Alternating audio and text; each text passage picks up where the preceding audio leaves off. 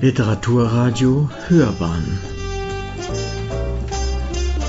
Abseits vom Mainstream.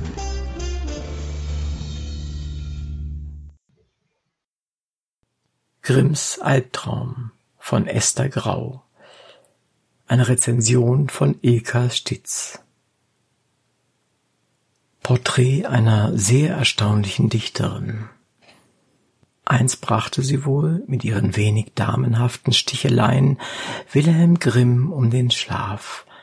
Sein Albtraum ist in einem Brief dokumentiert. Von daher rührt der Titel des Romans Grimms Albtraum. Er steht wohl für den sperrigen Charakter der Hauptfigur, der vermutlich bedeutendsten deutschen Dichterin des Biedermeiers, Annette von Droste-Hülsow. Auch ich wurde in der Schule mit der Judenbuche traktiert, zudem sicher auch mit dem ein oder anderen Gedicht der adligen Dame aus dem Münsterland, an das ich mich nicht mehr erinnere. Bis in den Tatort aus Münster hat es die Dichterin aus Hülsow geschafft. In der Folge der dunkle Fleck ist der Knabe im Moor zu hören. Die tote Lerche wird in einer nächtlichen Friedhofsszene der Tatortfolge Ruhe sanft aus dem Jahr 2007 vorgetragen. Viel mehr wusste ich eigentlich nicht über sie. Mit der Lektüre dieses nicht nur unterhaltsamen, sondern auch bereichernden Buches hat sich dieser Umstand erfreulich geändert. Und es zeigt sich, diese mir bislang unbekannte Annette war eine ganz erstaunliche Frau. Am 10. oder 12. Januar kommt Annette, die eigentlich Anna Elisabeth Franziska Adolfina Wilhelmina Ludovica Freiin von Droste zu Hülsow heißt, zur Welt. Annette ist ein Frühchen, das kaum auf der Welt schon ums Überleben ringt. Dank der Amme Maria Katharina Plättendorf, die zeitlebens als Zweitmutter einen Platz in Annettes Herz einnimmt, überlebt der zarte Säugling. Annette, das zeigt sich schon jetzt, ist ein sehr besonderes Kind. Vor allem begeistert sie sich für Geister und Gruselgeschichten. Laut Esther Grau ist es die Amme, die mit ihren Geschichten von Gräberknechten und Torfgräbern im Moor diesen Funken entfacht. Aber es wirkt der Einfluss des Vaters Clemens, der selbst wunderliche Geschichten über Spuk und Gespenster bis hin zu Zauberrezepten sammelt. Aber das Kind lernt auch sonst mit großem Eifer. Zitat Seit dem vergangenen Winter unterrichtete die Freifrau ihre Töchter in Lesen, Schreiben und der christlichen Lehre. Annette war noch keine sechs Jahre alt, als sie anfingen. Aber so zart ihr Körper gebaut war, so ungestüm verlangte ihr Geist nach Nahrung. Trotzdem gingen ihr noch tausend andere Dinge neben dem Unterricht durch den Kopf. Annette ist durch ihre Kurzsichtigkeit stark eingeschränkt. Trotzdem befleißigt sie sich einer winzigen Schrift, die außer ihrer Schwester Jenny kaum jemand zu entziffern imstande ist. Stets wird sie ermahnt, aufrecht zu sitzen, Wegen ihrer Kurzsichtigkeit beugt sie sich nah an das Papier und sie soll nicht nur richtig, sondern auch schön schreiben. Unter den gegebenen Umständen eine Herausforderung. Denn es war klar, behielt sie die Haltung, verloren die Buchstaben die ihre und umgekehrt. Mit sieben verfasste sie ihr erstes Gedicht, geschrieben auf goldenem Schokoladenpapier, das sie im Turm der Burg versteckte. Komm, liebes Hähnchen, komm heran und friss aus meinen Händen. Nun komm, du lieber, kleiner Mann, das siehst dir nicht entwenden. Diese entzückenden Zeilen sind dem Hähnchen gewidmet, einem verkrüppelten und von den anderen Hühnern gemobbten Federvieh, das Annette, vielleicht weil sie selbst so zart war, in ihr Herz geschlossen hatte. Gern begleitet der Leser Annette und ihre Lieben weiter auf ihrem Lebensweg. Ihre große Erfüllung findet Annette erwartungsgemäß in der Dichtkunst. Ihre Mutter unterstützt sie zunächst. Zu deren Freude ernten Annettes Verse vorgetragen auf den häuslichen Gesellschaften, viel Lob und Anerkennung. Kopien ihrer Dichtkunst werden weitergereicht. Ihr früher Ruhm erreicht bald Münster. Bereits 1809 erhielt sie das Angebot von Redakteur Rassmann, an seinem münsterischen poetischen Tagebuch als Mitarbeiterin mitzuwirken. Da plötzlich ist es vorbei mit der Unterstützung der Mutter, die ihr die Veröffentlichung untersagt. Von der Mutter gemaßregelt, vom Onkel August verspottet, sieht sie sich dazu verdammt, nur noch zum Hausgebrauch zu dichten. Vielleicht liegt es aber auch an Annettes Geltungsdrang, den die Familie eindämmen will. Annette sieht sich gern bewundert und im Mittelpunkt stehend. Kritik an ihrer Arbeit kränkt sie zutiefst. Die kunstliebende Familie ermöglicht ihr den Kontakt zu den geistigen Größen der Zeit, nicht nur zu Wilhelm Grimm, dem Sammler der Hausmärchen, der den Hülsows die ein oder andere Geschichte verdankt. Bei ihrer Reise zu Verwandten im Rheinland lernt sie Sibylle Mertens Schaffhausen kennen, mit der sie fortan eine enge Freundschaft verband. Im Haus der begeisterten Archäologin und Mäzenin verkehrten auch Johanna und Adele Schopenhauer sowie Goethes Schwiegertochter Ottilie. In Bonn begegnet Annette von Droste-Hülsow außerdem August Wilhelm Schlegel, Trotz aller Ambitionen entzog sie sich nie den Anforderungen ihrer Familie, die sie, die unverheiratete Landadlige, bei jeder Gelegenheit als Krankenpflegerin heranzog. Auf deren Unterstützung sie ihrerseits selbst wegen ihrer schwachen Konstitution bis an ihr Lebensende angewiesen war. Viele Facetten des Lebens von Annette von Droste zu Hülsow werden aufgefächert. Unklar bleibt jedoch, warum Annette nie verheiratet wurde. Vielleicht ist es ein spezielles Liebesabenteuer, das ihr einen prägenden Stempel aufdrückt. Die Liebe zu Heinrich Straube, dem Bettelstudenten, den ihr Onkel August in die Familie einführt. In ihm glaubt die damals 23-Jährige einen Seelenverwandten gefunden zu haben, einen vollständigen und verständnisvollen Mann, der ihre Arbeit schätzt und dessen Kritik sie annehmen kann. Er ist zwar unterhaltsam, aber wenig ansehnlich und zudem arm. Dennoch hofft Annette, dass die Familie einer Eheschließung mit ihm zustimmt. Doch soweit kommt es gar nicht. Ein weiterer Freund vom Onkel, August von Arnswald, erscheint auf der Bildfläche, und Annette ist sogleich hingerissen von dem gut aussehenden, gebildeten Mann. Die Dichterin ist ohnehin leicht zu begeistern und für Schmeicheleien sehr empfänglich.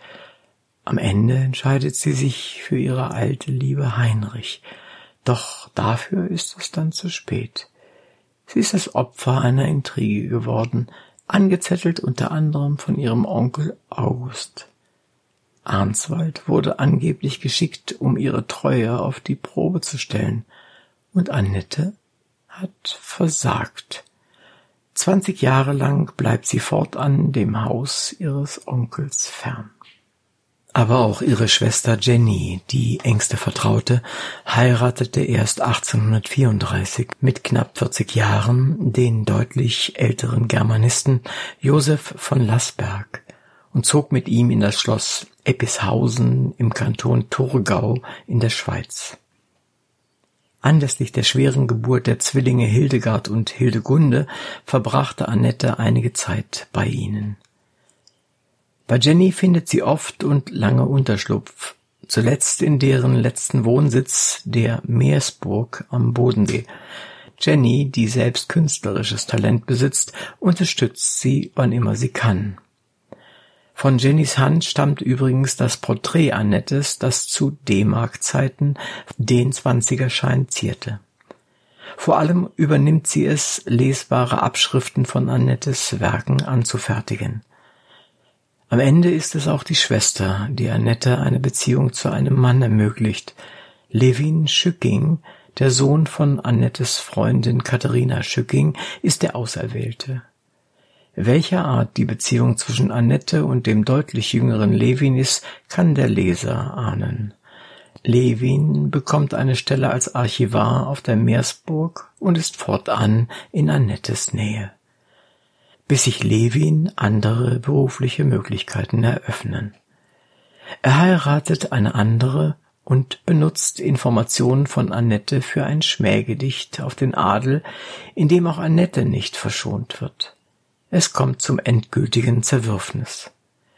Annette, die aufopferungsvoll Kranke pflegte, aber selbst wegen ihrer zarten Konstitution immer wieder erkrankte, half letztendlich auch das milde Bodenseeklima nicht. Am 24. Mai 1848 verstarb die Dichterin in Meersburg am Bodensee. Fazit Das Buch besticht durch seinen liebenswerten, munteren Stil, der das übersprudelnde Temperament und den Humor Annette von Droste-Hülsows sehr lebendig werden lässt. Wie bei der ersten Begegnung mit August Heinrich Hoffmann, der sich später Hoffmann von Fallersleben nennt. Du meine Güte, wie viele Bärte trägt der Mann im Gesicht, flüsterte Annette Anna zu. Mit seinem Kordwams und den vielen Haaren verliert man ihn im Wald sicher aus den Augen. Während der Lektüre wird der Leser förmlich zu einem engen Freund der Familie, sehr vertraut mit Personen und den Lebenswelten der Drostes, sei es im Münsterland, am Rhein oder am Bodensee. Es entsteht eine Nähe zu der Protagonistin, die herzustellen Autoren nicht häufig gelingt. Vor allem wuchs mir die liebenswert selbstbewusste, ebenso empfindliche wie temperamentvolle, so himmelhoch jauchzende wie herzzerreißend betrübte Heldin Annette sehr ans Herz. Was hätte in heutiger Zeit alles aus ihr werden können, fragte ich mich. Doch es gibt auch Wermutstropfen, und einer ist die reine Äußerlichkeit. Es ist doch immer ein Genuss, wenn ein Buch von außen den gleichen Genuss bietet wie sein Inhalt. Das kürzlich vorgestellte Buch Tod am Semmering gehört beispielsweise in diese Kategorie. Grimms Albtraum von Esther Grau leider nicht.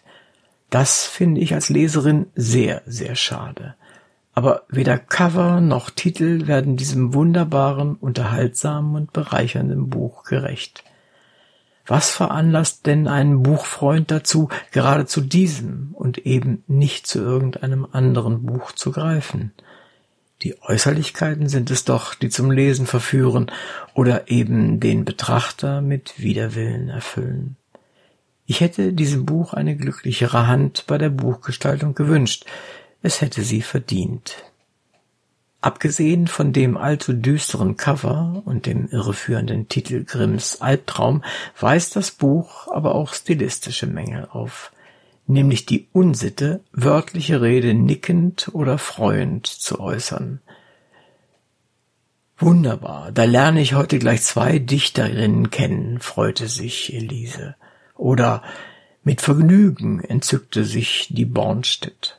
Schlimmer noch ist, dass der Autorin und Lektorin anscheinend der Unterschied zwischen Wenden und Winden unbekannt ist. Sie wandte ihre Finger aus dem Daumenschrauben seiner Hände. Darüber hinaus ein etwas sonderbares Bild.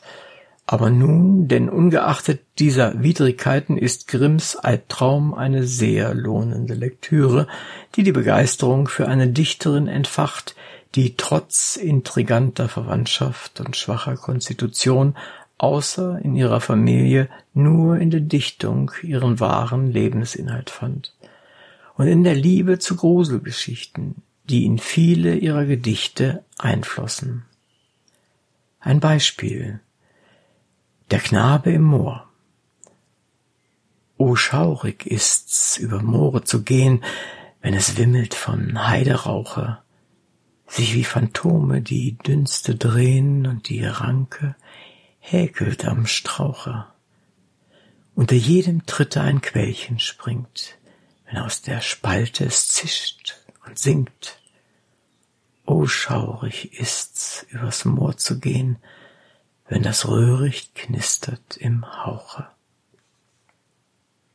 Bemerkungen über die Autorin. Die Germanistin und Diplompsychologin Esther Grau wuchs in der Nähe von Münster in Westfalen auf. Nach dem Studium siegte die Liebe zur Sprache. Seitdem arbeitet Esther Grau als Autorin und Werbetexterin. Nach einer Station in Freiburg führte sie der Ruf der Kreativität mittlerweile nach Leipzig. Bislang sind von ihr ein Kinderbuch sowie Gedichte und Kurzgeschichten in verschiedenen Anthologien erschienen. Sie hörten Grimms Albtraum von Esther Grau, eine Buchbesprechung von Ilka Stitz, Sprecher Uwe Kulnig.